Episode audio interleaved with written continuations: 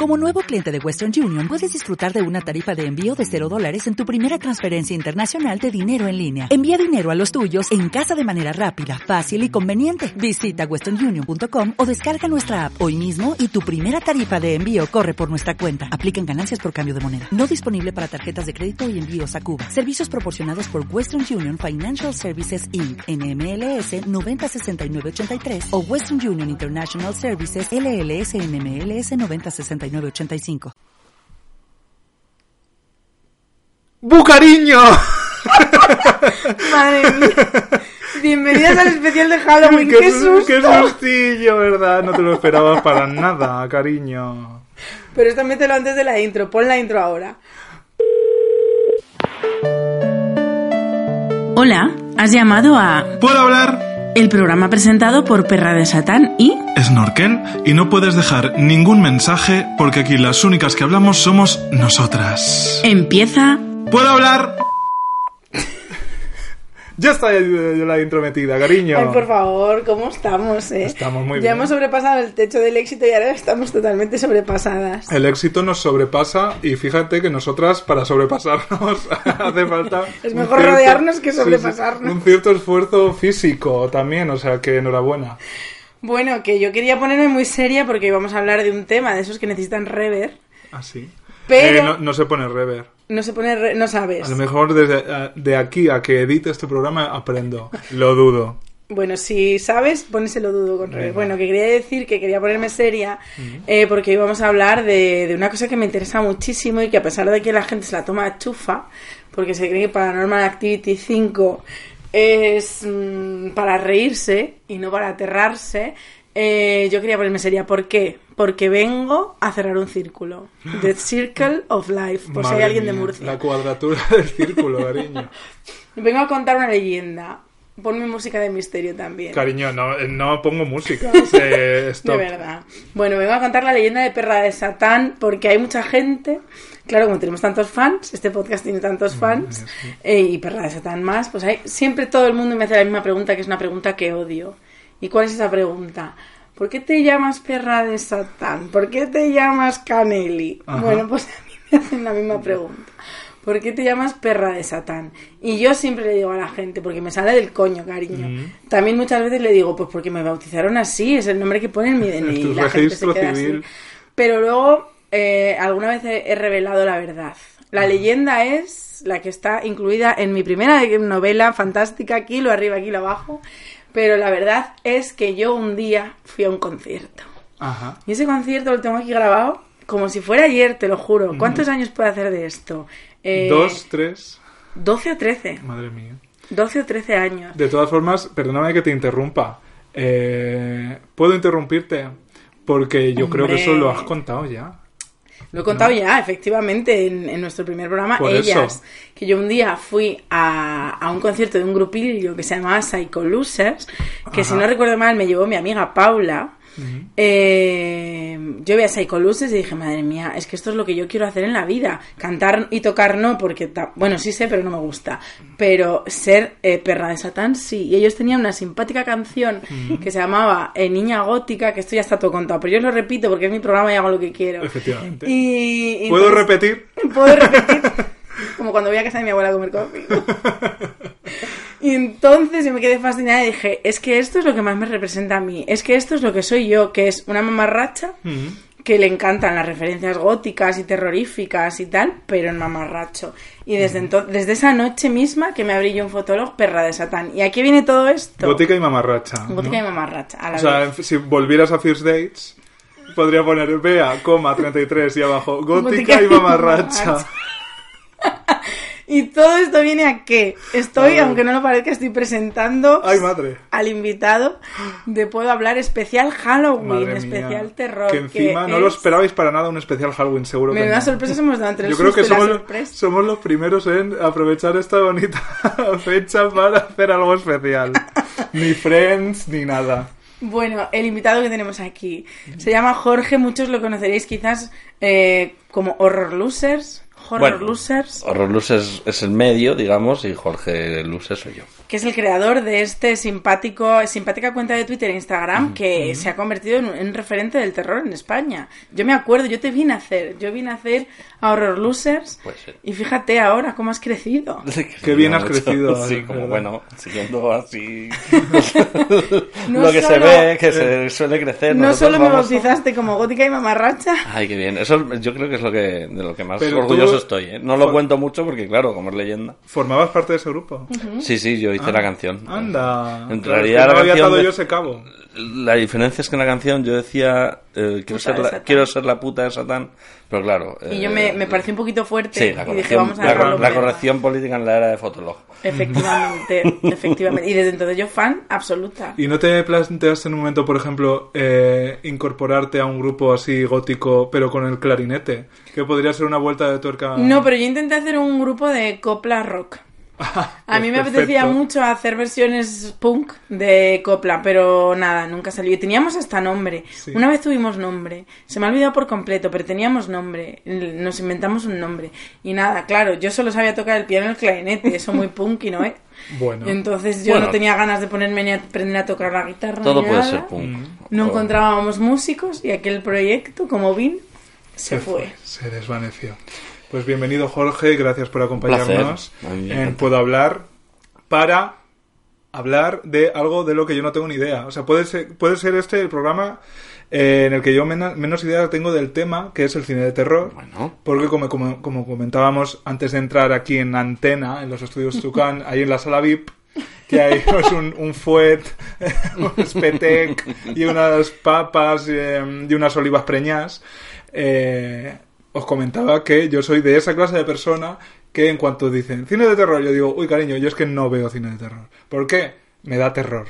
Y yo te respondí a él, Sí. yo digo, tú sí has visto cine de terror, lo que pasa es que no lo sabes, como los votantes de UPyD. No me he dado cuenta, ¿No te has dado cuenta que has visto cine de pero terror? el terror ha Pero invadido mi vida como los votantes de UPyD. Ahora se ha pasado, o sea, Que vuelven más se fuertes han que pasado nunca. ciudadanos, sí. Y vamos, estoy completamente... O sea, tú que eres mega cinéfilo y que todo has visto... Yo he visto algo, o sea, yo tengo también mi película de terror favorita. Luego lo comentamos. Eh, pero tengo hay una laguna y una tarea pendiente que una vez una vez sí me propuse rellenar o sea yo digo no puede ser que no haya visto los grandes clásicos que más allá de que sean clásicos del género pues también son clásicos del cine en general y me hice una simpática sesión así de a medianoche durante mm, un mes Con pues, pañales. eh, un poco así como diciendo, mm, a ver, yo solo a todo esto, madre mía. valiente. Y me puse Halloween, eh, Viernes 13, eh, pues bueno, todas estas... Clásicos básicos. Sí, y mm, me daban puto miedo, la verdad. ¿Sí? Sí. Qué suerte. Mm. Eso sí que es suerte. Yo el gran problema que tengo, mm, o sea, como especialista en terror, entre comillas... no te eh, pongas comillas. Aquí me pongo comillas, Los egos están muy arriba. aquí No, no, porque es que luego siempre, siempre miras más arriba y siempre hay alguien que hay más, mejor y. Pero bueno, sí, vamos a ver. eh, friki, soy de cine de terror y, y mi gran problema es que ya no, no suelo pasar miedo. Tengo cierta tensión ya al ver las películas, pero ya no, ya no, ya no paso miedo. Hace tiempo que no sientes nada al hacerlo con George A. Romero. No, pero es que con George Romero, bueno, nunca he sentido del todo miedo, es otro tipo. Lo que a lo que voy es que el terror al final es casi un lenguaje, no es solo también una manera de pasar miedo, que sí, que mucha gente las ve para pasar miedo y la mayoría de gente va a ver una de terror, quiere pasar miedo o sustos o, o bueno, pues eso, tensión ahí al máximo. Que se puede ver así el cine de terror, también puedes verlo de otra, de otra manera distinta, que bueno, ya hablaremos supongo que según vayamos penetrando un poco en el, en el tema, lo que tengo yo como concepto de terror y, y, bueno, lo que estoy intentando hacer con esta cuenta de Horror Losers, ya me voy a hacer aquí. Hombre, por favor, la promoción A eso hemos es venido. No, pues eh, lo que intento un poco es, es hacer ver un, un pelín que el terror va mucho más allá. Y yo creo que no es que eh, lo esté consiguiendo yo, yo creo que, que lo estamos haciendo un poco con el signo de los tiempos, que el, el terror ha pegado un salto, digamos, cualitativo. No cualitativo por calidad, sino cualitativo por, por calidad de producción, digamos, acceso a salas y demás, eh, o acceso a determinados públicos, eh, el público indie, un poco el gafapastismo, un poco, eh, le está entrando el terror como una forma de, pues eso, de belleza, de, de cine con muchas más cosas que contar. Y al final es que mm, no es sino volver un poco a las bases, a las fuentes de- del terror, ¿no? Que, que- que empezaron siendo películas pues para todos los públicos en el sentido de que, que eran para el gran público, no eran para adultos, pero pues eso, eh, se basaban en, en literatura clásica como Poe o Lovecraft, que al final No era un nicho. no era un nicho claro. y el nicho vino un poco después, eh, después de la gran explosión del terror moderno, que se convirtió el terror un poco en, en lo que has dicho, ¿no? En Halloween, Viernes 13, un poco todas estas películas que, que son míticas, que son las típicas de ver en Halloween y tal, pero al final son películas que eran como, bueno, venga, de matar y, y a unos adolescentes Mm. y poco más. Un divertimento mucho más... Sí, divertido, Acotado, divertimento ¿no? acotado, Sí. pero bueno, tan, tan digno como cualquier otro. pero, pero el tema es que no se limita solo es el terror, claro.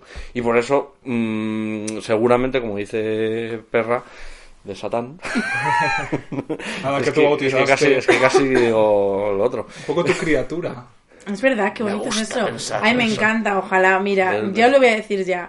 Mi personaje de terror favorito es Frankenstein. Bueno, la criatura, claro. El monstruo Mm. de Frankenstein es mi personaje favorito, me fascina. Ojalá ser la criatura, es que me encantaría. Pues mira, Pues, Yo eh, pensé que me había hecho a mí misma y no, me había hecho el... Lucha Ah, por tus sueños, cariño. Real, ya verás, ahora mismo me rajo la cara. Te volvemos los tornillos. Bueno, pues ya que lo he sacado yo, ¿cuál es vuestro, vuestro mito terrorífico, personaje? Mm, Es que yo, como yo marco una distancia, que es quizá lo más interesante que puedo aportar a este debate, ¿no? Esa distancia que mucha gente generamos eh, para protegernos de lo que nos da miedo, ni siquiera te puedo contestar a esa pregunta, ¿sabes? ¿O cuál es el que más miedo te da? Es que yo creo que hay como do- dos maneras de que las películas de miedo te den miedo, que es una que sean asesinos y tal, tipo slasher y esas cosas, que es que tú te imaginas que puede haber un asesino en tu casa, eso a mí no me pasa. Pero yo como es una cosa real, pues digo, pues sí, pues si hay un asesino te mata, pero como no lo hay, pues no te mata. A mí me da miedo como lo sobrenatural. Que dentro de que, pues evidentemente no es que me lo crea, pero yo que sé, es una cosa que yo no puedo, que se escapa a mi lógica.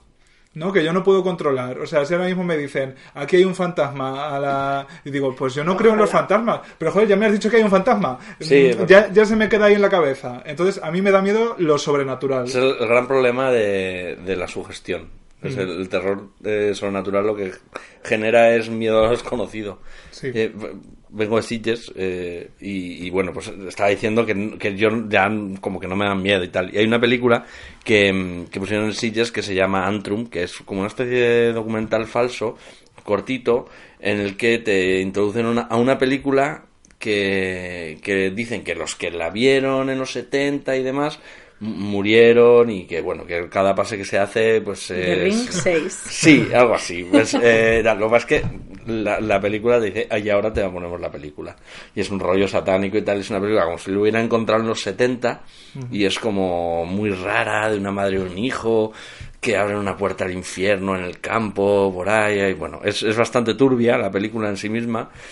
Pero lo importante es que te dicen, básicamente, tienes 20 segundos si quieres ver seguir viendo la película o no. o Ay, si- yo- yo me cago, claro, yo claro, salgo estás diciendo, bueno, es que me voy del cine. porque ¿Por qué tengo yo que estar aquí Sufriendo. eh, sufriendo, pensando que tal, si la película no me aporta nada? Pues al final es esa sugestión que dices, ¡ay! Sí. ¡ay madre! A ver si me pasa algo, pues lo mismo. ¡hay fantasma! ¡ay! Es Claro, se desborda la lógica. Entonces, eh, supongo que el miedo, que a lo mejor miedo tampoco es la palabra, ¿no? Porque el miedo, el miedo real lo tenemos por otras cosas, es pues esa sugestión y pues viene de eso, de una cosa que tú no controlas. A mí eso es lo que me da miedo. Y también me he sufrido mucho siempre con la, la cuestión médica. Como lo que me, me da auténtico terror es como de repente estar en un hospital y que te anestesien y que hagan contigo lo que quieran, ese tipo de. Perder el control. Eso es. De hecho, que en la vida no me pasa porque me operaron de anginas hace dos semanas y yo, cariño, ponme que yo no me enteré de nada, la anestesia más grande que tengas. Pero, por ejemplo, mi peli de terror, que supongo que está considerada terror favorita, que esa sí la disfruto siempre, es La Semilla del Diablo. Mm. Y me pasa eso, porque eres una mujer a la que todo el mundo está mangoneando y tú has perdido el control completamente. Entonces eso es que a mí me da pánico, pero ahí sí soy capaz de disfrutarlo. ¿no? Y de disfrutar de esa película.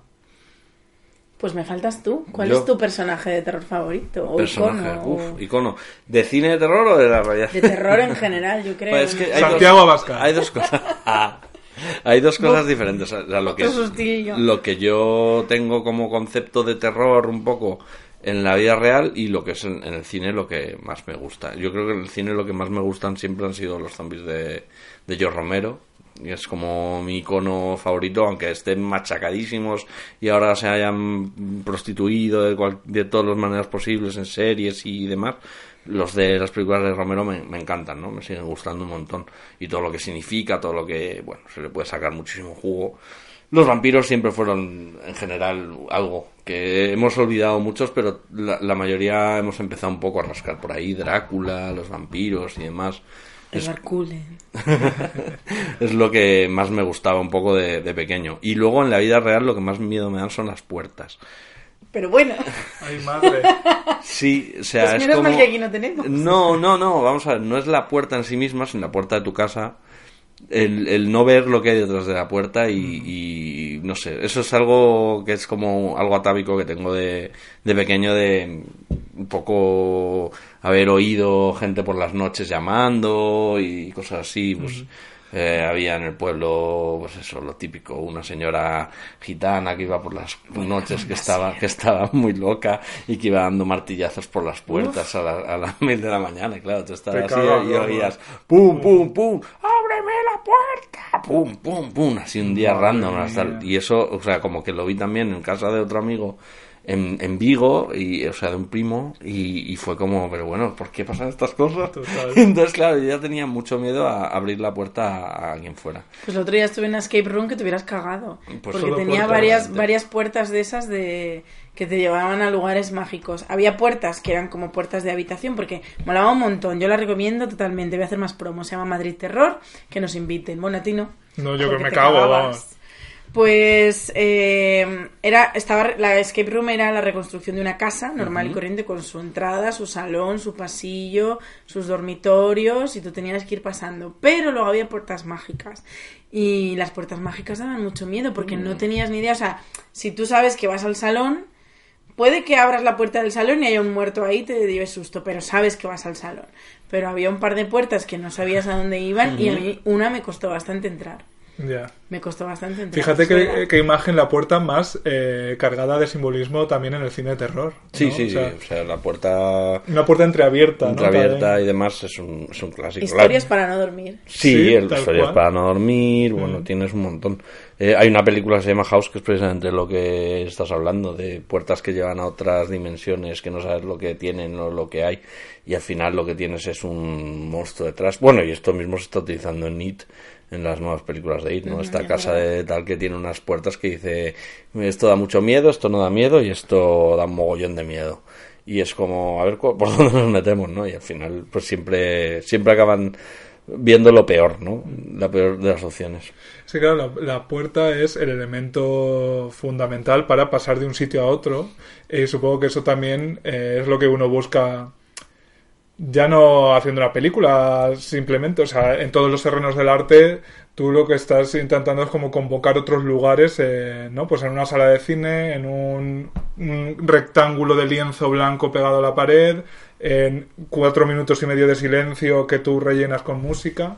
Eh, y me ha llamado la atención de repente esta, este, esta imagen, ¿no? Mental, como de la puerta, como de, fíjate, aquí donde por un, por un lado es, es en el mismo sitio, ¿no? Por un lado tienes la realidad que conoces, pero por el otro, ah, Ah, a saber, cariño. sí, además es un elemento muy utilizado también por los surrealistas, que, que bueno, que es otro elemento de, del terror, de la cultura de terror que, que se comenta poco, pero el surrealismo tiene mucho terror implícito, porque está ahí lo desconocido, la apertura de la mente a, A lo que otro- sea, a lo que todo, sea sí. y te puede parecer gracioso o te puede parecer muy inquietante. El espejo es otra, otro gran clásico del cine de terror. También. Que, Es que lo bonito del terror, a mí una de las cosas que más me gusta del terror es precisamente el simbolismo. Yo creo que pocos géneros tienen, lo que decías tú antes, su propio lenguaje. Y el terror, que ahora llegará la pregunta también de mm, por qué nos gusta o por qué no nos gusta el terror. Pero antes yo quería decir una cosa y se me ha olvidado. Pues perfecto, entonces. Así que nada, hija, a mí yo tengo terror al Alzheimer. Ah, bueno, sí, eso, que como habías dicho que en el mundo real que te daba miedo a ti las puertas, ¿a ti te da algo mucho miedo en la vida real? Miedo como tal, yo creo que no. Eh, los insectos y así me, me provocan rechazo y repulsión eh, pues eso, que te, Física. que te- Su sí, que te toquen y cosas así, pero que si aquí hubiera una tarántula incluso y está encerrada en su caja, pues yo le haría así. Y no En la- te- Nada, nada, pero es más como el hecho físico, ¿no? Que te Mm. toquen o una cucaracha o algo así. no pero son fobias más. Sí, es una fobia más física, pero miedo como tal, eh, más allá de, que- que os diría, al sufrimiento eh, de mis seres queridos y cosas aquí, así, yo creo que miedo, miedo, me da miedo la mediocridad. no se nota. sí, ya. Pues mira, yo, eh, yo soy muy fan de, verás si soy capaz de decir el nombre. Soy muy fan, pero fan de, le chuparía la polla solo para decirle esto por lo fan que soy. Eh, que no sé decir su nombre, el director, del sexto, el director del sexto sentido, eh, Shyamalan. Shyamalan, sé cómo se dice eso, Shyamalan. Shyamalan. Ja, es que yo no hablo indio. Night M. No, M. M. Night, Shyamalan. Shyamalan. Yo soy muy fan de Shyamalan, pero a mí es que eso no me parece terror. Pues es Pues es terror. y gracias a él descubrí uno de mis miedos reales, con una película que no gusta a nadie excepto a mí y a mi amigo José Sertuño, que es La Visita. Bueno, la visita yo le tengo un miedo- 10 en Film Affinity. Me ¿eh? dan miedo los viejos. Claro, pero. la Pero es una terror. comedia. Que iba a ser Bueno, una comedia. Una Comedia, comedia maravillosa. Pero también tiene terror. O sea, la come- Ya. el terror y la comedia también. también Es que pueden- están muy unidos ahí. Yo de Bueno, hecho pienso... me encanta. Yo pienso, o sea, Claro. mira, así ya entramos en la siguiente pregunta de por qué nos gusta el terror. Si a mí me gusta el terror, o sea, de pequeña me gustaba porque me gustaba pasar, la sensación de pasar miedo, pero sin que te pase nada, Sí. era lo que de pequeña me hacía mucha gracia. Eso de, ay, me llevo un susto muy grande, muy grande, muy grande, me llevo un impacto muy grande, pero en cuanto se acabe la película, volvemos a la realidad y estoy de puta madre. Entonces, eso era lo que me gustaba de pequeña. Pero según vas creciendo, vas viendo otras lecturas en el cine de terror. Y, lo, y a mí, mis géneros favoritos, no solo de cine, sino de la ficción, son la comedia y el terror. Y creo que me gustan esos dos géneros porque son los que mejor definen al ser humano. Yo creo que las personas somos lo que nos hace reír y lo que nos da miedo. Y la comedia explora muy bien al ser humano por eh, lo patéticos que somos y el terror explora muy bien al ser humano por lo que nos asusta. Es que no están tan lejos una cosa y la No, otra. no, por eso porque te decía que la visita tú la puedes leer Sí, como una yo- o sea, comedia, pero pasé- para mí fue terrorífica. Me lo pasé pipa viendo la visita, pero pipa de verdad. Eh, supongo que porque no establecí con ella la distancia que marco con el cine de terror, que muchas veces me impide hasta disfrutarlo, porque vi hace poco Midsommar, que también es terror, supongo. Sí, pero tiene. Es o como tiene has visto tú más películas de terror de las que crees. Ya, eh, pues bueno, un poco también siguiendo el fenómeno. eh, y ya como marcas la distancia de, venga, que no me dé miedo. Y como no, no quieres entrar para que no te dé miedo, tampoco lo disfrutas. Eso me pasa mucho. Con It Follows, que me arrastraron al cine a verla, también la odié porque no fui capaz de entrar en ningún momento porque no quería entrar porque me daba miedo. Mm. Entonces simplemente me quedo como en mi... En mi ¿Cómo es lo de los toros? Eh, En el burladero. en el burladero, esto, Sí. sí, y diciendo, mira, yo ahí no, no salgo, no salgo, no salgo. Claro, si estás una hora y media viendo la película así, pues no la disfrutas. Claro. ¿Y a ti, Jorge, por qué te gusta el terror? Pues no lo sé, la verdad es que nunca, nunca, siempre voy a- al momento en el que me empezó a interesar y, y no lo tengo claro el por qué, o sea, quiero decir, tengo claro que me gusta desde muy pequeño, desde muy muy pequeño, tengo claro que, que a mi madre le ponían en el, la cartilla, en las notas, ¿no? Le ponían en parvulario, por lo menos a los que somos de, de que ese sistema Los que educativo... somos viejos, cariño, los que somos viejos. Los que somos Compartimos viejos generación, creo. los que somos viejos, nos ponían la típica cartilla y tal, y en parvulitos o lo que sea, y, nos, y a mí me ponían como que dibujaba a ver qué pasa este niño que se pasa dibujando a Drácula todo el, Calaveras. todo el rato, Drácula, calaveras y cosas como monstruos y tal, y, y era como constante, no paraba, mientras nosotros hacían la típica casita, la típica, el típico paisaje con árbol, Eres tal. ese niño perturbado que luego los sí. mataba a todos. Sí, bueno, luego el tío de mujeres desnudas por doquier también es la otra cosa para estudiar, pero bueno. Vaya. Eso, eso tal Pero la mujer desde donde te gusta te aterra. Eh, no, no, esto era Las como las dos cosas que tenía. Yo creo que hay un par de momentos. Bueno, el primer momento que a mí me empieza a dar miedo algo que yo recuerdo en el cine, por lo menos, es en Blancanieves. Siempre lo comento porque es un recuerdo muy nítido. Con la escena de los árboles, con la Que se le echan bruja. encima, ¿no? Sí, sí, sí. O sea, a mí eso me perturbó y me acuerdo perfectamente de los sueños que tuve con la bruja Uf. una noche que lo pasé fatal. Y luego el tema del sexo también lo, lo asocio mucho al terror porque en algún momento vi alguna película de Drácula también en el que se mezclaba debía ser de la Hammer pero no, no soy capaz porque no sé se mezclaba el tema del sexo y el terror y también los asocio mucho desde siempre y en algún momento le quitaban así la ropa a una chica y se veía una teta y yo creo que desde ahí pues hay Se te mezcló una cosa con la otra ya. Sí, vamos. bueno, vamos, básicamente estaba dibujando las dos cosas porque eran cosas que me obsesionaban un poco.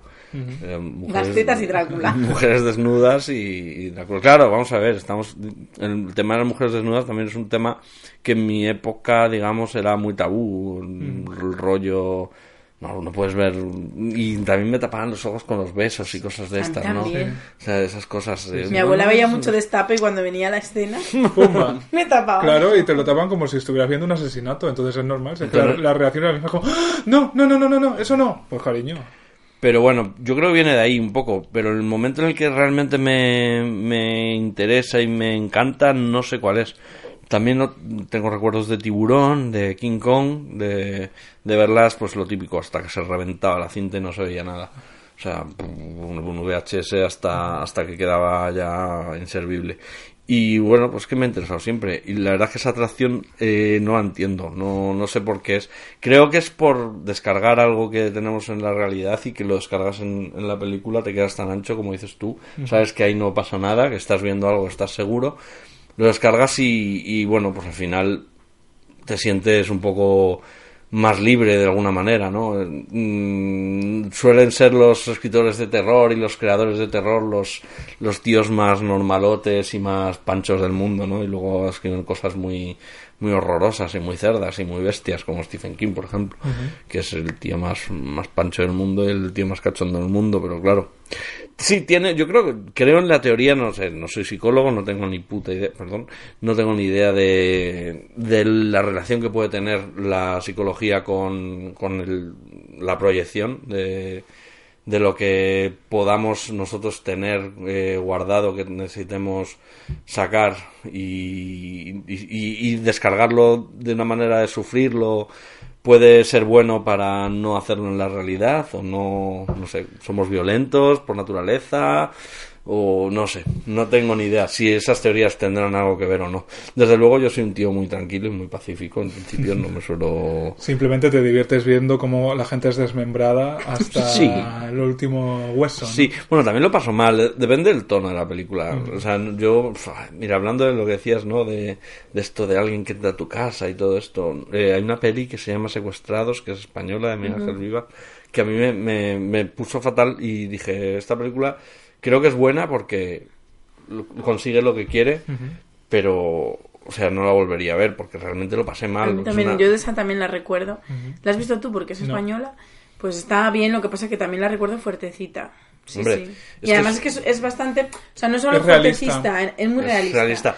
Es que te sino lo- que también hay muchas escenas muy violentas. Te lo plantea de una manera muy creíble, ¿no? El tema de familia rica que está en, en yo qué sé, en Boadilla del Monte chalet, o sí. chalet de por ahí, que están arre- arreglando el piso, ¿no? Y te lo plantean cinco escenas rodadas todas en plano secuencia. Entonces, claro, eh, El plano secuencia ya de por sí te pones... te, te va, te va sumando y al final lo que pasa es muy violento. Los tíos no tienen ningún tipo de, de problema en hacer lo que sea con la familia. Tipo Funny Games, ¿no? Un Sí, poco. pero Funny Games, Funny Games Tenía eh, algo divertido. sí. bueno, tiene algo divertido, no, tiene algo de que el director está jugando contigo y es cómplice contigo, porque eh, en algún momento de Funny Games para la película y te dice, ¿qué? ¿Estás pasándolo mal? Pues si quieres seguir viendo es tu responsabilidad y, es, y eres tú el que está tal, no es culpa de la película, o sea, hay un, un todo un, un tema de violencia ahí que Haneke pues lo utiliza, pero realmente culpabiliza al espectador, es, es muy, es muy loco. No, esto no, esto es directamente pues, es violencia para que lo pases mal y no hay ningún tipo de justificación salvo el, el- el- el mostrarla porque esto pasa y lo vas a pasar mal. No sé, es un cinema... Un cinema, uy, digo, yo estoy aquí... oh. Qué internacional. Es cinema. es un cine muy cruel, creo, y, y hay mucho cine así. Y a mí no me encanta ese cine, ¿no? Pero sí que es verdad que es el cine que realmente me, me puede hacerlo pasar mal. Lo pasé fatal con una película que no es para nada de terror. De hecho, eh, yo ya no verás, sabía... como nos dices el título y es de terror. Bueno, quizás eh, yo desde luego pasé terror viéndola, pero eh, no, no, no, o sea, era una película como premiada en Venecia y tal, que es Custodia Compartida, que es francesa. Sí, joder. Es que... Que yo creo que si no sabes, o sea, lo, mini- lo mínimo que sepas es pues mejor, ¿no? Porque Mm. empieza como cine social tipo Fernando León de Aranoa y el final yo no lo he pasado peor he viendo una Sí, película sí. de verdad en mi vida, probablemente. sí, es, es horrorosa. Es horrible esa Es terror, Y la- es terror. el último Claro, tramo es terror puro y duro. Es que estamos en- entramos en, en un tema de decir, es que el terror no es el terror lo que te viene en los libros que dicen cine de terror. Sí. Y te van poniendo esto es cine de Con la novia de Pues ya que Frankenstein, sacas ¿no? este tema, he traído yo aquí un libro. Mira que... Viene definido el terror y viene definido el horror. No sé si vosotros diferenciáis. Yo sí, yo, Yo te no. lo, precisamente lo que te- lo- el tema que iba a entrar. Bueno, voy a citar al autor Venga. porque encima me flipa. De verdad, este hombre es magnífico, me encanta de leerlo. Jorge Fernando Gonzalo, Filosofía Zombie. Este eh, libro me lo recomendó mi profesor de ensayo español, Rodrigo de la Flor, que es el típico señor mayor que dices, ¿qué coño vas a ver este de zombies? Pues él sabe de todo. Porque Rodrigo de la Flor es la persona que más cosas sabe después de la Wikipedia. Y me recomendó este libro, lo leí y bueno, es que está, o sea, hay más subrayados que palabras. Confirmamos que lo estamos viendo en una inspección visual perfecta. Sí, entonces dice, el terror remite a la situación capaz de producir un miedo exagerado. O sea, el terror te plantea cosas, lo que tú dices, te sugestiona, podría ser real y eso me aterra. Y el horror es un sentimiento mucho más difícil de caracterizar aquello que Lovecraft denominaba espanto cósmico, un pánico que produce a partes iguales la fascinación y el delirio. Y luego hay un punto y aparte, porque, o sea, no, no un punto y aparte, sino el corchete, tres puntos, otro corchete, me salto un trozo y luego dice... Por horror ha de entenderse una representación que nos sobrepasa, que ciega todos los canales de raciocinio, que excede por su saturación o pulcritud la capacidad de ver, que desborda aquello que culturalmente somos capaces de contemplar, para lo cual tenemos un lenguaje. Se trata de un simulacro de la vida que no tiene correspondencia con discurso alguno, ni siquiera con los lenguajes de la retórica de la imagen que manejamos habitualmente. Es decir, el terror sería la representación de cosas que nos aterran, por ejemplo, En las plan, puertas, te pueden matar. los, espejos, los fantasmas. puede matar. y el horror ya a lo mejor es el final de esta película que tú decías, algo que te sobrepasa y que Bueno, este es un terror muy, muy, muy realista y de hecho lo pasas tan mal porque es porque es muy inteligente en la propuesta de cómo te presenta la situación final sin que te enteres. Eh, no diré más porque de verdad que es una película que merece la pena saber lo mínimo. Yo está no la en he visto, filming. lo digo. Por eso, está en filming, Pues o sea esta que noche deberes. Sí. ninguna excusa. Recomendación. Pero me ha gustado mucho Espanto Cósmico. Sí, eso- pero eso es de Lovecraft, ¿eh? Sí, es que, bueno, es lo desconocido, yo creo. Es Sí. el- al final lo que, a lo que se refiere con el espanto cósmico.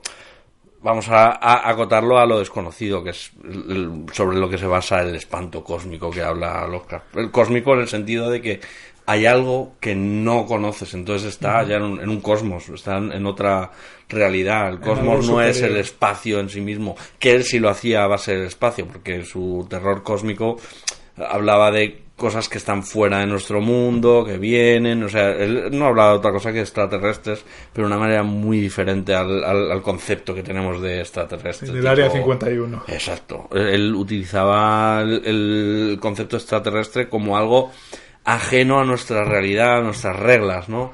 Él lo que, lo que proponía era una ruptura de, de- de lo que nosotros consideramos A, B, C en, en la vida. Como humanos tenemos eh, unos cinco sentidos y con eso podemos contar las cosas. Él contaba que había más sentidos con los que no podemos eh, nosotros lidiar, porque nuestra mente no es capaz, entonces al final sus pro- protagonistas siempre acaban locos y eso es el horror. El problema del horror es que en Estados Unidos o- y en Inglaterra el, el horror, el horror, Es nuestro terror. horror es, es la manera que tienen ellos de llamar al género. Nosotros ya hablamos de terror, entonces cine de terror, no cine de horror. Pero en realidad nosotros cuando hablamos de cine de terror estamos hablando de cine de terror y horror y o horror. Pero la manera más amplia de hablar sería decir horror, porque dentro del horror puede haber terror. Quiero decir, el horror, eh, para entendernos, puede venir de pues de cualquier cosa. Es que no tiene por qué dar miedo, para empezar. Es que el, el horror no tiene por qué dar miedo. Es una Lo cosa- desconocido puede ser bueno también, ¿no? Puede Eh, ser bueno, no es que sea bueno, es sencillamente Yo esa creo que sensación. el- lo, desco- eh, lo que tú decías antes con Lovecraft es, es- yo lo he visto muy claro. El horror es ilógico. Exactamente. No te encaja. Es lo que quedas- no encaja. No tienes por qué pasarlo mal, sencillamente, bueno, depende de lo que decidas a entrar en, ese en esa sensación. Pero muchas veces el horror es sencillamente mm, adentrarte en, en- en la iconografía que tiene, que se asocia al, al- al horror, ¿no? El lo gótico, por ejemplo. O sea, hablamos de lo gótico y pensamos automáticamente en cosas que, dan, que, que daban miedo, que lo- a los románticos les daba miedo. Eh, lo gótico en sí mismo es, es horror, no, es ter- no tiene por qué ser terror. Porque tú pones una película a, a unas señoritas en camisón y unas mansiones gigantescas y Unos cuervos sobrevolando. unos cuervos sobrevolando y unas telas de araña y qué piensas automáticamente en cine de terror pero no te tiene por qué dar terror pero todo eso baila y un juega con universo- es un universo entonces yo prefiero hablar de horror que para referirme a todo eso porque te meten un, en una atmósfera diferente te meten en un- donde todo puede pasar donde es más sugerente puede que sea ya un poco, que esté un poco quemado, que eso ya no valga para nada, pero sí hay otras maneras de, de perpetuar lo gótico. Pero bueno, a lo que voy, que terror yo creo que es una sensación mucho más pura, es una reacción que tenemos. Y ese terror puede encontrarse en un montón de películas que no, sean, que no son específicamente del género de terror o horror. como, como lo que decías de Blancanieves. Claro. O, eh, me, me acordaba yo de. mm, eh, es en Dumbo, ¿no? Cuando También. se emborrachan y hay una escena como súper psicodélica y hay mucho, mucha gente traumatizada por esa Claro. escena, ¿no? Eh, estaba yo pensando una cosa que no sé si ¿Cómo es Disney? ¿Cómo no es la escuela, eh? Ya, Hombre, es que Disney es, es que tiene muchas, ¿eh? y tiene muchas lecturas, ¿no?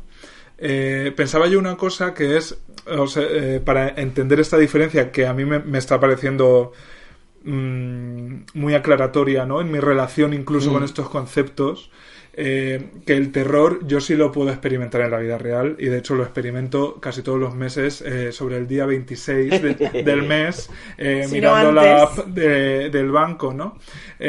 Pero el horror eh, no es tan normal experimentarlo en el día a día, ¿no? A- e- Ese, ese abismo... El error es una experiencia estética. Sí, por eso yo Es que es estaba eso. pensando, nos lo da el arte, ¿no? Y no la, la vida normalmente no te pone frente a lo desconocido, frente a O una reglas. escena que ves en la calle, pero de una manera, digamos, externa. de otra La tienes que trabajar, forma. la tienes que Sí, interpretar, ¿no? Ya que has dicho antes burladero, una corridita de toros. Ajá. Hombre, eso es terrorífico Hombre, seguro, pero... Una corrida de toros es horror, por ejemplo. Sí, totalmente. Porque lo que estás viendo es la muerte de un animal eh, Espectacularizado. espectacularizado y tal, y en, en el fondo lo que estás Que se viendo lo es... digan a Goya. Claro, lo que estás viendo es un, un- un- una tortura, ¿no? Entonces es como muy... Está como normalizado, pero tú si lo ves desde el punto de vista de un toro, es como el doble de, de terror, ¿no? Entonces hay cosas como que... Y eso se utiliza mucho en, el- en- en la ciencia ficción sobre todo. El proyectar cosas cotidianas nuestras en, en situaciones de... Pues, por ejemplo, las distopías y demás también tienen una parte de, de horror, eh, algunas que es bastante, bastante significativa. Y lo que, lo que iba a comentar eh, con respecto al, al horror y a esto que, que hablamos de que están en películas y, y el terror también, que no son necesariamente películas de terror. Yo cada vez soy más partidario de, de romper un poco las barreras. Claro, es imposible decirle a alguien que, que yo que sé, que una película de Robert Altman, ¿sabes? Es de terror, ¿sabes? Eh, Es que, pues, Robert Altman tiene un mogollón de películas sobre trastornos psicológicos que son de puro terror. Y además de terror utilizando elementos de cine de terror. O sea, bandas sonoras, mm, imaginería de, de espejos, imaginería de, de dobles, imaginería que no son precisamente lo típico, pero que no, no lo vemos hasta que lo, lo repasamos un poco en, en, en la actualidad. Bueno, una película se llama Images. Images eh, es una película de terror. O sea, debe- yo, en mi opinión, debería estar en todos los libros de cine el, de el terror. canon de... ¿no? De- claro, pero no está y no va a estar nunca. A mí me pasó eso con una película de Jean Cocteau, que es eh, El Testamento de Orfeo. Claro. La- Eh, las del feo, las claro. de la sangre de un poeta. Entramos en el surrealismo. Es Sí, que el eso surrealismo, el surrealismo puede ser cine De hecho, no sé si estoy mezclando la sangre de un poeta. eh, Son muy parecidas. Sí, y esto de repente lo que hacía, ¿no? De que atravesar el espejo, Claro. verte envuelto en un mundo que yo, pensaba. que es- Claro, esto en, la, en su época sería terror, que eso es otro tema que a mí me gustaría tratar, que es como la caducidad del terror. Eh, eh, y por qué ahora mismo el terror pues del cine mudo, por ejemplo, tal, eh, pues nos da un poco la risa también, ¿no? Pues mm, yo tengo una respuesta para Hasta ello. cierto punto, no sé. ¿eh? Yo creo que tengo una respuesta para ello porque tiene mucho que ver con mi tesis doctoral, que es comedia. Y, y la comedia también caduca. Lo Sí, que- la de lo que nos caduca. reímos hoy no nos vamos a reír dentro de 10 años. A no ser que sea comedia pura, bueno, lo que les gusta llamar a la gente comedia pura, pura, pura, que es el chiste de me caigo con un plátano que hay en la calle, me tropiezo. Hay ciertas cosas que no van a morir nunca y que son eternas. Pues con el terror pasa igual, yo creo. El terror, al ser un reflejo de los miedos del ser Claro, humano, sí, sí. en cada cultura, ya no te digo en cada época, en cada cultura, el terror Sí. es, di- es totalmente diferente. Entonces, el terror caduca en el sentido de que caducan las sociedades y las culturas. Y lo que daba miedo en los años 20 eh, no da miedo hoy. Y por eso también es. Yo creo que pasa con el terror y con muchas otras pelis. Cuando te pones. Si a la gente no le gusta ver películas antiguas, como dicen ellos. Que el otro día un compañero de Madre trabajo le dije no sé qué de Pulp Fiction. Y me dijo, no, yo no veo películas antiguas. Perdona, Eh, eh, era un becario y había nacido en 2001, ¿no? Pues casi, casi. Qué poquísima vergüenza eh, expulsarnos eh, las verdades a la cara. Y la verdad es que somos viejas.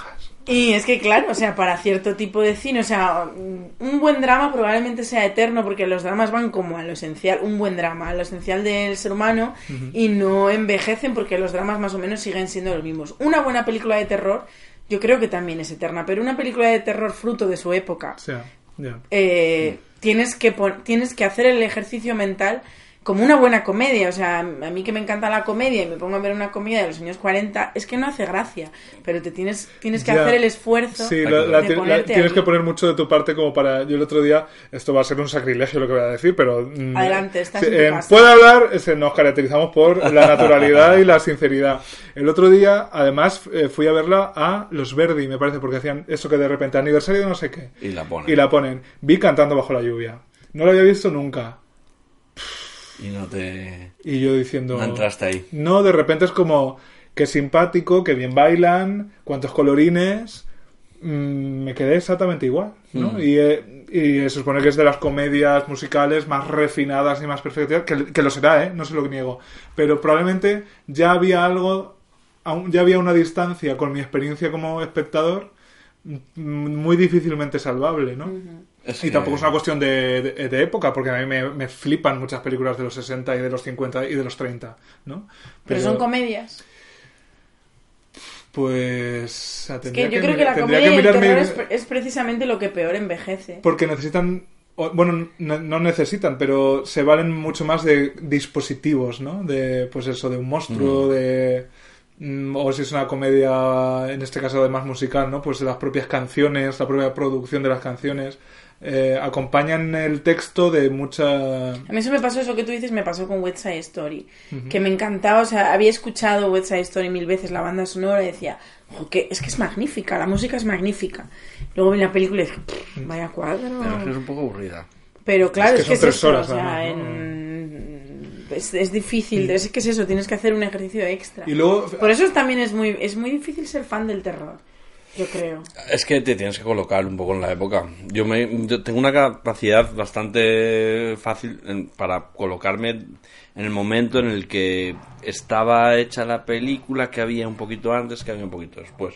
Entonces yo la valoro como intento ponerme en la cabeza del espectador de esa época. Pero no como un trabajo Intelectual. intelectual, sino como, vamos a ver, voy a liberarme un poco de...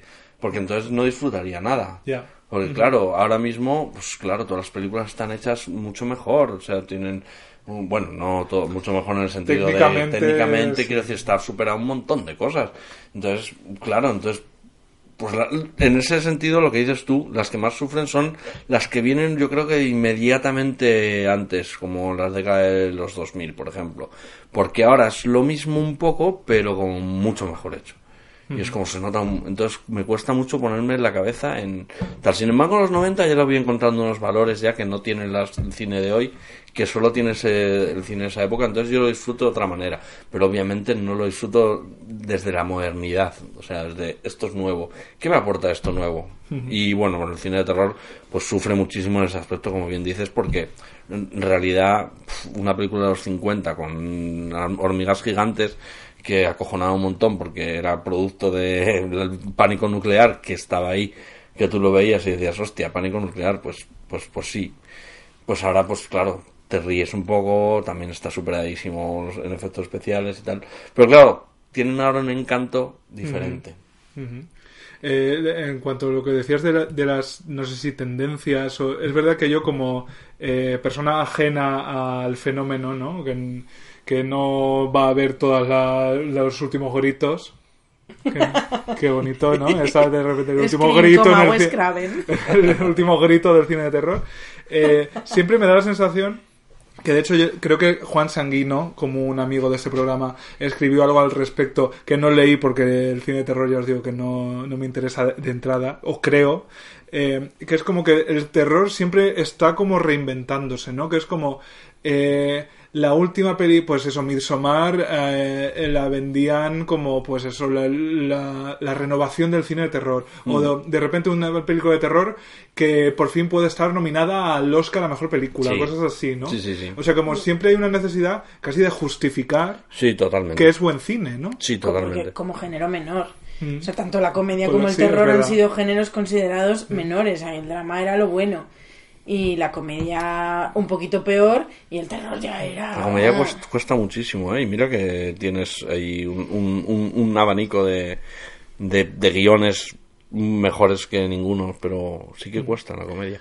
Terror yo creo que pasa esto, ¿no? Que es lo que dice. Que ahora puede ganar un Oscar el terror, tal. Claro, es que al final eh, estamos viendo que, que el terror ahora pues también le gusta, perdón por la expresión, que ya es como de 2011, le gustan los hipsters, tal. Bueno. ¿Dónde están los hipsters? ¿Dónde están los hipsters? Pues muertos y enterrados y lo próximo es que son zombies. Bueno, eh, pero nos entendemos, ¿no? Sí. Como que le gusta un poco a los a los, los, los tipos de a pie que gracias a internet han, han absorbido muchos conocimientos y tienen una sensación, autopercepción de tíos culturetas y De tener gusto. y- sí, de tener gusto y, ser, y de ser intelectuales un poco a Sí, tal y eso es un- un- selectivos, a- sí. selectivo, ¿no? Que es algo que es bueno en, en, en general, porque bueno, esa percepción que se tiene de uno mismo te ayuda a acceder a películas pues que a lo mejor si no no accedería al Mm. gran público, ¿no? Y te- yo creo que la democratización de, de esa sensación de, de poder acceder es algo que ya estaba súper extendido en los 70 y en, en los 60 y que ahora habíamos perdido, no se sabe por qué, y estamos recuperando un poco a un nivel un poco choflo, pero lo estamos recuperando.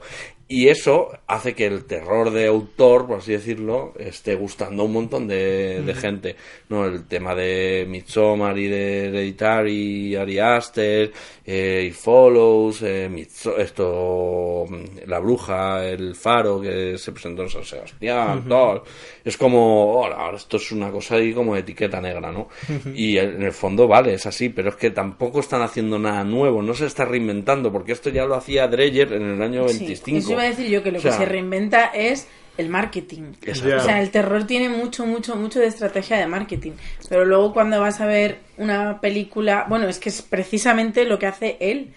Eh, una de las cosas por las que más éxito tiene Jorge en internet es por los hilos en los que te desgrana todas las referencias de las las películas raíces, que ¿no? se ponen de moda. Y es eso, o sea, en Midsommar estás viendo recursos que si de verdad te gusta el terror y de verdad has visto películas, no te están contando nada nuevo, pero es que eso da igual, porque luego tú te vas a ver Midsommar y la disfrutas muchísimo porque es una buena película. Claro, es que lo, lo importante es que tiene raíces. Yo, yo no, no digo, mira, este he copiado esto. Lo que creo que, que hay que hacer es un poco establecer un, un árbol genealógico para lo que estás viendo, que, es, que existe y va a existir, y es que no hay nada nuevo. Entonces, todo he copiado, todo, o sea, es como una línea al final. No es copiar, es que, Es que estás es, dentro de un... es imposible que no sea así, o sea, porque tú te- nos hemos criado viendo eso. Y además hay una cosa que es nueva, que es una voz del autor, ¿no? Que es al final lo que importa, que es la manera en la que se cuenta, o sea, que no hay más. Pero lo que decía, ¿no? Que es que, mm, ¿qué me estás diciendo de que em, esto es nuevo, esto es no sé qué, cuando Vampir, como he dicho de, de Dreyer, era una obra pues surrealista al 100%, mm, que sí, que es cine mudo, pero claro, o sea, a lo mejor no te da miedo, ¿no? Pero la estás viendo y yo qué sé, pues eh, alcanza momentos de belleza plástica que, que se mueven hacia lo sublime y al mismo tiempo utilizando temas de horror y utilizando temas pues inquietantes de alguna manera y, y es no tiene ningún sentido y nadie le acusaba de que fuera un gafapasta de ellos, ¿sabes? Total. Eh, me, me estaba acordando yo que dentro de mi mm, inoperancia ¿no? con el cine de terror o por mi falta de competencia absoluta como para dejarme seducir, es verdad que yo, como gran defensor del cine español, eh, siempre lo he intentado más por esa vía, ¿no? Y, y siempre he hecho el esfuerzo como de ver pues las películas de las que se hablaba, aunque fueran de terror, si eran Mm. españolas, pero bueno, me picaba más la curiosidad, porque además yo soy muy... mm, no sé si decir localista en ese sentido, pero es verdad que Bueno, yo sí. disfruto mucho de que me cuenten cosas con los elementos que yo conozco. Y me estaba, estaba estoy pensando todo el rato en Verónica. Que ¿Verónica es- no te dio miedo? A Verónica, mí sí me dio.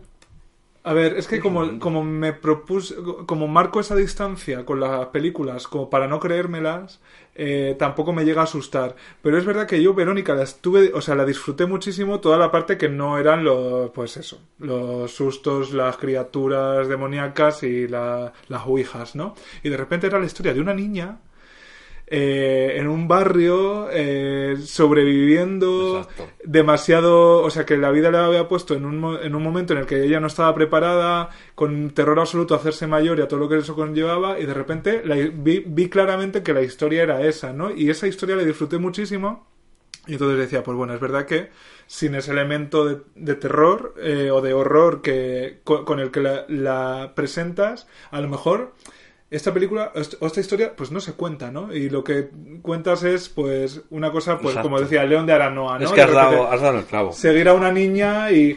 Pero claro, le estás contando esa historia a gente que va por otra cosa, pero joder, se está llevando esa historia. Es que has dado el clavo, porque eh, dentro del terror no solo es slasher, no solo monstruos, no solo, sino que existe también esto, este, esta manera de narrar eh, el cambio de la adolescencia, por ejemplo. Eh, es que eh, Verónica no es muy diferente de Carrie. En el sentido de que está narrando el, el cambio un poco.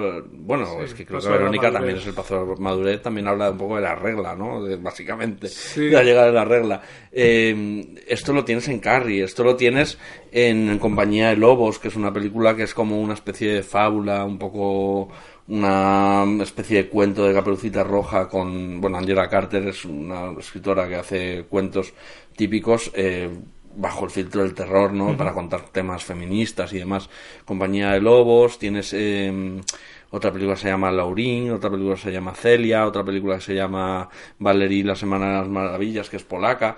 O sea, son películas que utilizan el terror y utilizan, bueno, hay otra que se llama... Eh, eh, Lémora, un cuarto de lo sobrenatural. Bueno, son aquí me parecen muy frikis, pero en su momento tuvieron su, su éxito y se han olvidado, pues porque a lo mejor no tienen a un asesino con una máscara, pero en realidad eran películas de terror que lo que cuentan es exactamente eso. Como una niña eh, interactúa con su bueno el hecho es que tenemos también un, un precedente en, es- en España que es que es la colmena no que es que tiene a Ana Torrent por algo la película en, en Verónica.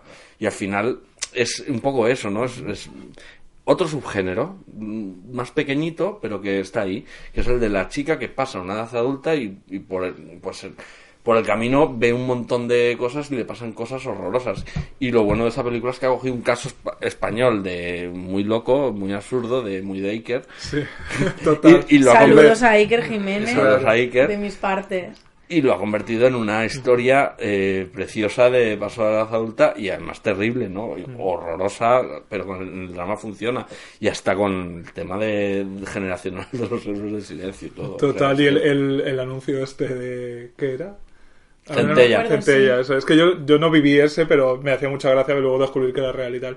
Me, hace, me, me gusta que nombres el espíritu de la colmena, eh, porque... eh, Qué bonita esa película. Es Mira, que yo es- que soy fan de Frankenstein. que te Sí, a por eso te iba a decir que eh, a mí me sorprendió mucho cuando la vi en su día, pues de adolescente a lo mejor y tal, de esto que te- de repente te pones clásicos del cine español que todo el mundo tiene que conocer. Este estaría en mi top 3, seguramente. Y no es casual también que la fascinación de esas niñas sea eh, el monstruo de Frankenstein. ¿no? Claro, claro, O sea, bueno. que ya sé cómo voy a acabar yo. Pues mira, fascinando a niñas. Ya lo haces un poco.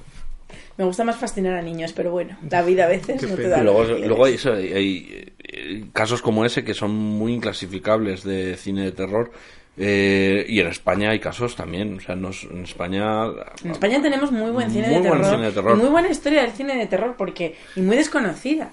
Porque yo mm, va a salir, va a salir eh, mi película favorita de terror española, Buenas noches, señor Mons. Que, mm, que Que yo claro, he cuando yo era- bueno, por favor, es una fantasía, es una fantasía. ¿Está en Filmin es, o en es- Flixolé? es una especie de, bueno, corrígeme si, me equivoco, pero eh, no sé quién fue antes, supongo que de Rocky Horror Picture Show, pero es que es casi, casi lo mismo. De verdad. Te un- juro por mi rollo, vida. sí. O sea, es unos niños, inocentes criaturas, Ajá. Que resultan ser el grupo musical Regalí. Regalí. Bien.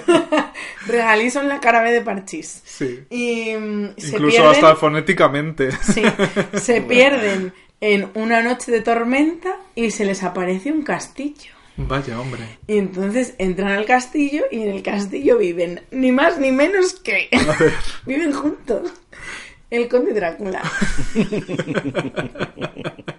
Interpretado por este actor, ¿cómo se llama? Luis. Eh, sí, Ah, el de. El de... Ah, Dios mío, era Si un me actor otra película... ultra mítico. Espérate, sí, el de. ¿Cómo se llama esta, estas de con la carretera nacional? Eh, Luis Escobar. Luis Escobar. Eh, Eh, de- bueno, claro, eh, la escopeta nacional. La escopeta nacional. de- ¿cómo Decía es? yo la, carrera, la carretera nacional. Claro. Eh, Drácula, interpretado por Luis Luis Escobar. Escobar. Qué fantasía ya solo esa. El Eh, marqués de las marismas. Es, es- es que es una puta fantasía de película. El hombre lobo, interpretado por ni más ni menos que Paul Nachi, el mejor hombre lobo de la ah, historia bueno, de la humanidad. claro. Y esto existe. Eh, luego teníamos a Quasimodo, interpretado por Guillermo Montesino. Montesino. Never forget el Mambo Taxi. Y luego, ¿quién más vivía? Y vivía una especie de Doctor Frankenstein, Frankenstein. que ese actor no, me, no sé Andrés quién es. Mejuto. Andrés Mejuto, mira, no sabía No quién tengo era. Y luego estaba también la, la criatura de Frankenstein, que Ajá. revivía y, y se movía y, y hacía... Y también, ni más ni menos que Piraña, Eh, Piraña. que era el hijo del Doctor Frankenstein. Y, que era- y que sería esa época y le metieron por ser piraña, claro. Claro, ¿no? claro. Y de verdad es una fantasía de película. Y a mí esa, pues me la ponían mis padres, pues porque yo era una niña y eso se supone que Era era cine infantil, cine ¿no? infantil. Pero no sería terror. No, pero era, era macabrilla, Bueno. pero terror... A ver, un poco, pero era muy divertida. Yo también te he de confesar que una de las escenas que más miedo me dio de pequeño, hablando de cine español y de, de cosas así, es una de, de Martes y 13. de- El robo de la jojoya. No, Este no, muerto no, está de- muy vivo. No, No, aquí no, no. aquí huele a muerto. Aquí- pues yo Pues yo no sido, he sido. sido. es así, qué que- que genios. jiji, jajaja, Qué pero hay una escena en un tren que, que era una mezcla entre, bueno, volvemos a las tetas, eh, de una cosa rara que se encontraba una señora como con una especie de capa y que se abría así, salían las tetas obviamente y empezaban a echar rayos, pero era como muy de risa. Pero estaba todo como muy oscuro y él se empezaba a transformar en monstruo y dejaba de dar risa. Y era bastante, bastante de miedo. Y era, bueno, pues veías ahí a Millán haciendo...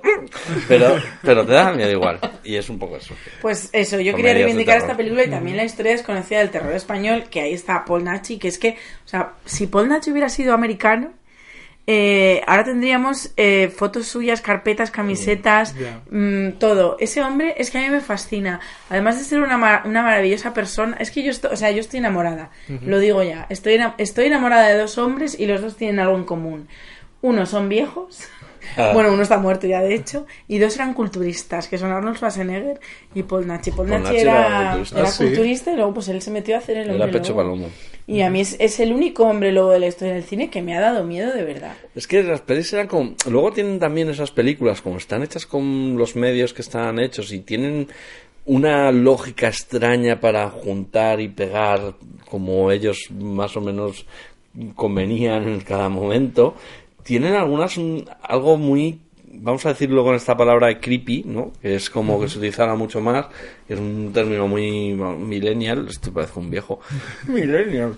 Pero el tema es que se utiliza mucho y a mí me parece muy bien que se utilice el anglicismo, porque es que no tenemos una, una, una palabra que, equivalente, sí, sí. que a nosotros nos, nos haga eh, llenar ese, ese hueco entre el terror y lo que es inquietante.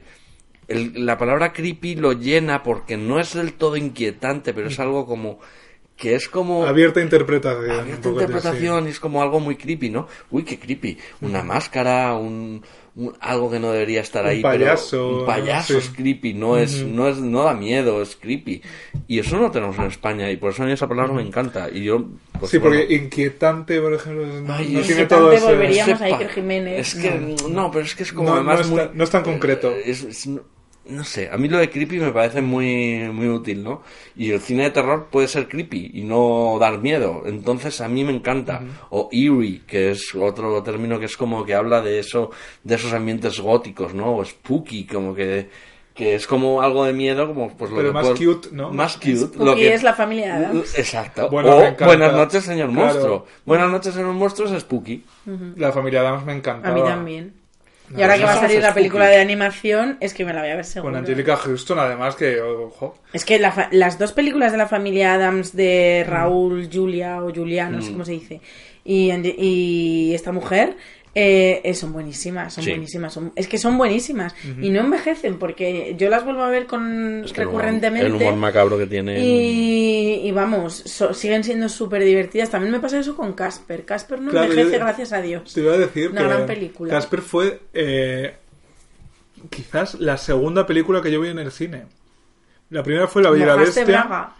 Yo Eh, con me Casper gustaba desperté mucho. un poco sexual. Sí, me gustaba mucho como Sí, o sea, eso, Hombre. eso lo he oído más, ¿eh? Hombre de Bon Saba. Además, Sí, sí, sí, eso lo he oído sí, mucho, sí. lo he oído mucho. Es que se transformaba en niño y de repente, uy, Yo es que tenía, yo tenía nueve años sí. cuando fui a ver al cine Casper, nueve años. Y creo que es la primera vez en mi vida que he sentido mojar braga. Porque cosas en el Pues, chichi... antes que con Miguel Bosé, que lo No, confesaste cosas en este en el programa. chichi fue con Miguel Bosé porque ahí Ajá. tendría cuatro o cinco. O sea, de mojar literal. Sí, sí, sí. Ay, hija, es que como yo de chocho sea lo justo. Es que una cosa es sentir el Ay, espasmo madre. y otra cosa es decir, eh, perdona. Y yo creo que el eh, perdona me vino con Casper. Yo de esa época, hablando de cosas spookies, me encantaba la pajarería de Transilvania. Bueno, pero es que me menuda serie. encantaba. You Y, Sabrina era un poco spooky Sí, también, con claro. el gato Salem, que es un gran referente Hombre. ideológico para mí. Absolutamente. Los cuentos de la cripta, también, bueno, los... Pesadillas. Claro. Pesadillas maravilla. Pesadillas por Pero pesadillas Yo los me ves ahora, también. los ves ahora y dan bastante más miedo de lo que Sí, eso sí que es creepy. Es creepy, más sí que spooky. Es que tienen finales muy chungos para los niños. A mí me encantan, ¿eh? Yo las veo ahora y digo, ojalá muchas películas de terror no tuvieran tantos remilgos en utilizar la fantasía, porque lo bueno de esas, de, de esas series de infantiles de Stein es que, o sea, abraza directamente el terror y no pone ninguna cortapisa. Esto es así. Esto es terror y esto es un monstruo y esto es el monstruo de, del lavabo, ¿sabes? Y es como algo cotidiano que de repente hay un monstruo horroroso. Monstruo lavabo. Sí, sí, era, no era todo así.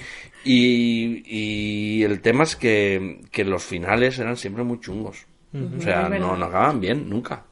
Y eso no, no es... Ah, es que parece un episodio de pesadillas. Bueno, los episodios de pesadillas todavía mataban niños. Y los niños se transformaban en monstruos para toda la vida. Y era como muy rodado, como... ¡Ah! Pero al final... Y eh, por sacar un referente, ahora que dices tú matar niños, Hombre, mi tema favorito. ¿quién puede matar a un niño? Qué peliculón. Qué peliculón. Es que yo, eh, antes, eh, para ir acabando ya, que llevamos una orilla terrorífica, la verdad es que yo, uno, hay unos, unos escalofríos recorren mi cuerpo terso que, vamos, eh, a- al principio hemos intentado un poco definir qué es el terror, Mm. eh, y yo que no soy nada ducho en este tema, eh, eh, hay, hay una explicación que dio Chicho cuando le dieron el Goya de Honor. eh, que supongo que va por ahí, ¿no? Porque estamos asociando todo el rato el terror a la infancia, ¿no? Nos sale solo, ¿no? Pensar en, en cosas Ja, que te porque Yo creo que asustan. estamos las tres traumatizadas de pequeñitas. Todo el mundo, cuando tú le preguntas cosas de... O sea, cos- las cosas que te asustan es porque te asustaban de pequeña, ¿sabes? No nos asusta la trimestral del IVA a los autónomos, que debería. Nos asusta, pues, una araña, ¿no? Hombre, me o la puerta, mucho- ¿no? Que Me contaba asusta mucho Jorge. el cercanías Madrid. lo También, digo. no, claro, y la hora punta.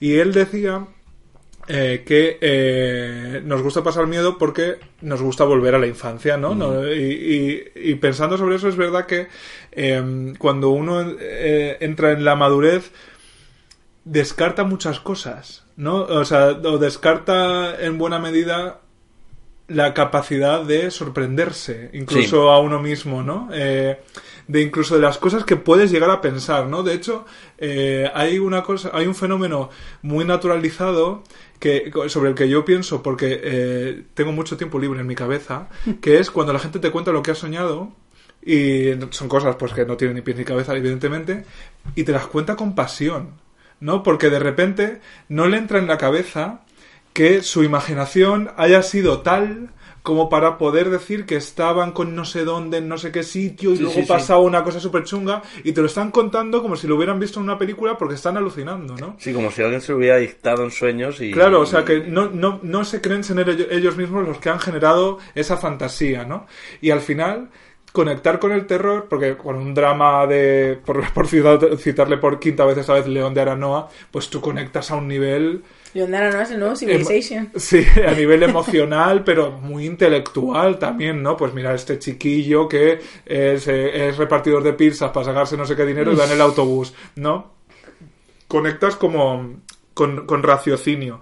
Y sin embargo, si te dejas sorprender, ¿no? Si, si eh, aceptas que no todas las reglas tienen que ser las de la lógica, eh, pues ahí entra el, el- este cósmico, ¿no? El espanto El cósmico. espanto cósmico. O incluso el cosmos en general, ¿no? Simplemente, pues lo que tú no tienes por qué entender, ¿no? Y, y el terror va un poco por ahí. De hecho, el humor también. Sí, claro, Pero el claro. Tú no sabes por qué te hace gracia, escapa la razón, ¿no? Quizá Te por hace gracia también- porque te sorprende para bien y el terror te sorprende para mal en el sentido de que uno te asusta además, y otro y te además que es muy personal, ¿no? que es una cosa que no tiene por qué ser para todo el mundo igual. No todo el mundo se ríe con no lo todo el mundo mismo. se ríe con lo mismo y no todo el mundo se aterra con... Te aterra con lo mismo. Con lo Yo a mismo. veces me sorprendo dejándome asustar, entonces, y también lo, lo me dejo asustar. Intento ver películas y me intento dejar asustar aunque sea un nivel muy inocente ya. Pero lo intento y muchas veces hago ay, ¿sabes? Como Ay, qué y hago amigos míos me dicen, pero tío, si tú has visto 200 millones de películas de terror. Ya, pero este pequeño momento me, me gusta pasarlo mal y, y me entrego un poco a ello y me dejo, ¿no? Por así decirlo. Y es un poco volver a ser un niño tienes toda la razón en todo lo que has comentado y es que además es que nuestro cerebro se va acostumbrando, se va aburriendo de todo lo que ha visto, ¿no? Y se va como adobando un poco, ¿no? Yo creo que, que nos vamos a- a- adobando en, en- en todas las vivencias que tenemos y por eso es como que ya lo hemos visto todo, ya no nos sorprende nada, no queremos saber nada. Esto no solo en el terror, en, to- en todas las cosas. Y ahora que tenemos, sobre todo ahora que tenemos eh, sobrecarga de contenidos en todos los aspectos de la vida y en todos los aspectos de- del audiovisual, eh, o sea, es como muy difícil sorprenderse y al final pues pues es por porque pensamos que no hemos visto todo y no nos damos cuenta que al final lo que hay que dejar es que la misma historia nos vuelva a, a enganchar, ¿no? Porque si no estamos perdidos. Sí, de hecho yo con el terror, con, con, el, con la comedia me pasaba antes y conseguí que me dejase de pasar, que yo fuera subjetiva. O sea, ser capaz de analizar la comedia desde un punto de vista teórico y no valorar una película por si me ha hecho gracia o no me ha hecho gracia, que eso es lo que hace eh, la mayoría de la gente, ¿no? En plan, de, no, esta película es buenísima, pero lo que realmente te está diciendo es, con esta película me he reído un montón. Y con el terror pasa un poco lo mismo. Y yo todavía, eh, que te recomiendan una peli que da mucho miedo, pero hay muchas películas de terror que no dan miedo y no, no generan tanto impacto. Y yo con el terror todavía me cuesta mucho, o sea, todavía soy muy subjetiva a la hora de valorar el terror, porque creo que lo que más me gusta del terror es la experiencia catártica que me, que me perturbe. O sea, yo voy a ver una película de terror para que me perturbe. Y claro, muy pocas lo consiguen, porque hemos visto muchas. Mm. Ya y por- acumulación Vemos los hilos claro, sí. también. A mí lo que menos me gusta de una película es verle los hilos. Adivinarla. Y claro, y no adivinarla, sino ver su estructura y ver cómo está hecha. Y, y- y cuando de repente hay una película que, que, que, que te sobrepasa y que te consigue que te libere la mente y que te metas en la película, es una experiencia satisfac- satisfactorísima. No sé si es- existe esa palabra. Para Tenemos un problema en puedo hablar con los Sí, con los superlativos. Y para mí la última fue Midsommar. O sea, conseguí entrar en Midsommar, me lo pasé. O sea, me lo pasé genial. Cómo me gustó esa película. Me pasó también, por ejemplo, con Rec. Que no ha salido mucho cine español, pero no ha salido Rec. Que bueno, fue un- Verónica. Fue un bombazo y fue. Mm, una- Sí, y y un fue poco un punto de inflexión, ¿no? In- Fue incluso a nivel de cultura popular, Sí. ¿no? De, de que lo, lo- eh, salía en el telediario, ¿no? Sí. Y no era tan normal. Un saludo también para Javier Botet. Claro. nuestro gran actor Sí, en realidad, internacional. figuras en el cine español sí ha habido muchísimas, ¿no? Eh, Jess Franco, eh, Paul Nassi y tal, es como Claro, que están gente- por ahí pululando. Pero Chicho. están totalmente olvidadas. o sea, No, lo que Los amantes del terror no, en su mayoría no. El problema es que en España era muy difícil mantener una carrera, pues... eh, De género, ¿no? De género, por así decirlo. Y bueno, aparte que hay cosas que sucedieron aquí en España en los 80, el cine de género directamente se, se cortó de raíz, ¿no? Murió con la ley Miró, básicamente. No solo el terror, sino muchos otros géneros. La españolada, eh, pajares, eso, un montón de cosas que todo el mundo no consideraba pues se dejaron de producir y dejó de producir dinero también el cine español. Básicamente fue así. Y, y bueno pues un poco en ese en ese aspecto eh, pues yo que sé pues que hay autores que, que descubrimos luego con, con, con el paso del tiempo. Yo tardé muchísimo por ejemplo en hablando de lo que te perturba y lo que no por ejemplo arrebato de Zulueta a mí o sea una película que me que me, que me, que me fascina, me vuelve loco, me, me, me perturba, me, me rompe y me deja, me deja postrado, ¿no? Y es una película que sigue siendo, que ya, o sea, sigue sumando años y para mí es que es como muy moderna, no sé, es como eh, una película que está hablando de casi de creepypasta, o sea, de, de lo que está haciendo ahora mismo en internet, ¿no? Estas nuevas leyendas urbanas y tal, ya estaba ahí también, sea, todo el tema del vídeo que, que te absorbe y demás, o sea, no sé, es una cosa que, que, que me parece un- una película que tal, pero Zulueta pues tampoco hizo mucho más. Ya no le dio tiempo tampoco al pobre, ¿no? Claro, ya, pero bueno, el caso es que, Sí, podría, podría haber hecho. que haber sí. hecho más, tal, que, que hay más... Mm. que es, la primera vez, perdona que te corte, que eh, oigo hablar de Arrebato como una película de terror. o- Es que lo es, es una película de terror 100% de terror, no solo... No solo... Pues, y, vamos, puedo verlo, ¿no? Desde Claro, sea, o sea, es un drama de que recoge el rollo John, que no sé qué, es una cosa muy arte y tal, pero a mí, para mí es un creepypasta, o sea, es una leyenda urbana hecha, rodada, ¿no? Es una película que se adelanta de Ring, que es una película que ha marcado el terror japonés de, de, décadas, ¿no? A mí me parece que esto de la cámara que te, que te absorbe y, y incluso cómo está contada Arrebato, el, el, el patrón que sigue de un una cinta de vídeo que te cuenta, o sea, que él escucha de otra persona y es como un diario, ¿no? Que va entrándose, ¿no? Que va entrando en esa en esa historia hasta llegar al punto final, eso es eh, básicamente Lovecraft. Eso es, eh, lo pinteó Edgar Poe, pero lo llevó a cabo Lovecraft, ¿no? El relato dentro del relato y, y, y ver lo que está contándote otro hasta descubrir lo que pasa y unirte tú con ese final y acabar pues de aquella manera. Es una para mí es una película de terror o de horror, como lo quieras llamar, pero De- has dicho eh, cámaras que te absorben y tal, me he acordado de Videodrome.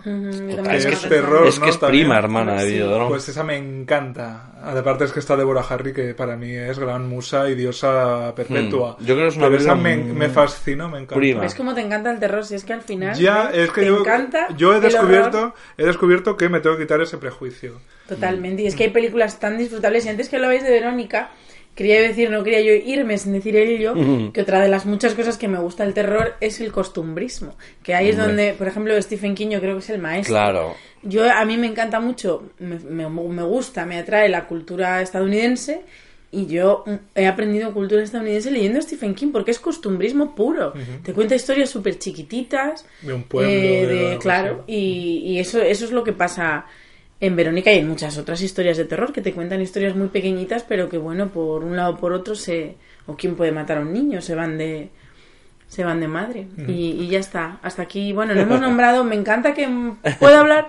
eh, nos habíamos ahorrado hablar pues de los grandes títulos del terror para hablar No, de. yo, yo iba a formular un pequeño deseo que es eh, que yo creo que nuestros oyentes, que son personas muy avezadas, ya nos lo han demostrado en, en infinitud de ocasiones, eh, teniendo un, ah, yo noto una cierta erudición por tu parte eh, respecto al cine de terror, entonces no quiero dejar de aprovechar como para pedirte un escueto listado De eh, yo sé que es complicado pero de pues esto yo por ejemplo que yo llego y digo no me gusta el cine de terror pero eh, esos tres o cuatro títulos que tú dirás pues mira Uy. Tienes que ver este, este, este y luego me cuentas si te sigues sin interesar el cine de terror. Qué difícil que Es Hombre, complicado. yo, yo creo... Una cosa personal, ¿eh? no, no te pido que me hagas el canon de que No, debería estar claro. en Calles du Cinema, sino dentro Ya, de tu es que experiencia. el problema es que, que para introducir al terror uf, es muy difícil. Pero no sé. ya está introducido. Sí. ya está introducido. Yo sí, pero bueno, para cualquier oyente. Yo lo que te voy a decir a ti, hombre, espero que sí, pero puede darse el caso de que no. Eh, un amante del cine como tú eres, un apreciador de la belleza como tú eres, supongo que has visto El Resplandor. El resplandor la he visto, pero yo, yo no lo veo. Es, es que si no me da miedo, eh, como que no, no es terror, ¿no? Pues, eh, pero porque Y- eso es no, El horror. resplandor sí me gusta. El, claro que me el gusta. Resplandor no es mi película de terror favorita, pero es la película que le recomendaría a cualquiera. Es que es una, es una experiencia eso. Es ¿Doblada por. Verónica Forqué o...? Por supuestillo. Yo me voy a poner un poco. Es que yo no, no, no valgo para, para recomendar el resplandor. No, no valgo. Ni para, ni para recomendar el exorcista, que también la recomendaría. esa no la he visto. Uy, es Bueno, otra maravilla. Pues nada. no, es que no voy a recomendar esas porque creo que al final eh, están, Ya las ya, están ya recomendadas. ¿no? Mucho mejor, eh, claro, Entonces, claro, descubrirnos cosas. Pero no es descubrir tampoco, o sea, es sencillamente que están ahí también, ¿no? Pero, pero verlas desde otra perspectiva. Pues no sé, eh, a mí me gusta mucho, eh, por ejemplo, eh, Nosferatu, bueno, vamos a ver, no estoy descubriendo aquí nada, ¿vale? He dicho una cosa que al final he caído en esto. No pro- el resplandor, propia pero- Pero el, el Bueno, Nosferatu pero hay sí. una, hay una distancia también de... Sí, pero bueno, es que hay gente que no ha visto Nosferatu. Entonces yo, pues, como esa viejuna, y hemos estado hablando de, de pelis viejunas, que tal y cual, pues yo voy a recomendar Nosferatu otra vez. Porque Nosferatu al final es una película de cine mudo, que es eh, expresionismo alemán, tal, tal, tal, pero que yo creo que sigue funcionando y sigue teniendo eh, escenas de terror puro. Y siguen funcionando ahora mismo. O sea, no, por mucho que se haga mímica y demás, yo creo que sigue funcionando. Hay escenas en la nueva edición de Nosferatu que están añadidas que, que no estaban antes, que a lo mejor no lo conoce mucha gente y yo creo que conviene, conviene verla. Eh, Nosferatu al fondo del, del plano y viniendo de, de lejos o bueno, cosas así, a mí me parece que siguen funcionando. ¿Y Carrie no la has visto? Carrie sí. Ah, También me gusta. hombre. Si al final voy a ser yo aquí eh, Erudito. de Sitges. El grito de Sitges. Eh, bueno, pues Nosferatu por una parte. Lo voy a... así random que se me ha venido a la cabeza. eh, hay una película de los 70 que estábamos hablando un poco de lo de Robert Altman y estas películas que, que dan miedo pero no son de miedo, pero tal, que se llama Lest Scare Jessica to Death, que aquí creo que se llamó La maldición de los Bishop, que no tiene nada que ver con, con lo que es, pero que creo que es una película de terror que funciona muy bien a nivel psicológico que el terror psicológico al final es el que yo creo que es lo que decías tú, ¿no? Que hay muchos terrores que, que se acaban pasando, ¿no? El tema de, de los 50 y de los, los temas de gótico, de Drácula y de monstruos, se acaban, pero el terror psicológico suele funcionar muy bien y yo creo que están bebiendo un montón eh, todos los Ari Aster, todos los Robert Eggers y toda esta gente de- del terror moderno de autor, están bebiendo mucho de esas películas como Les Jessica Death que es como un poco eh, meterte en la mente de un tío, una chica en este caso, de que está, mm, pues eso, completamente para allá. Y al final no sabes si lo que está viendo es de verdad, si lo que no está viendo es de mentira, tal, tal, tal, cual, cual, cual.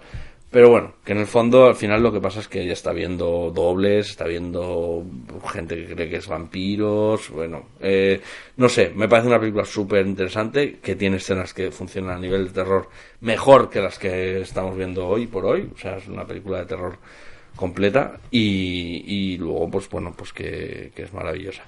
Pero bueno y a nivel de terror otra película que me gusta reivindicar mucho es El Exorcista 3 Pero hay tres. Hombre. Vale. Ay, madre, no sabía eso. Claro. El exorcista es saga ya porque hay uno, dos y tres, pero es que luego el comienzo, el origen, Anda, eh, la madre del Sí, perro. pero bueno, pero la- todas esas demás son, eh, vamos a- lo voy a decir así un poco tal, eh, las demás son mierda. La única que vale es El Exorcista 3, porque La Exorcista 3 es la única que, ha- que se basa en una novela del, del, del guionista original que ganó el Oscar por El Exorcista, ¿no? Y es un tío que, que todo lo que ha hecho, pues es bueno. Que es William Peter Blatty, que es un catolicazo convencido con mogollón de dudas morales y mogollón de dudas filosóficas y metafísicas, que todas sus películas tratan de la duda de la fe y del mal, ¿no? El mal como, mm, como principal muestra del- de su salto de fe, ¿no? De, decir, eh, pero ¿cómo va a haber un Dios si están pasando todas estas cosas tan malas?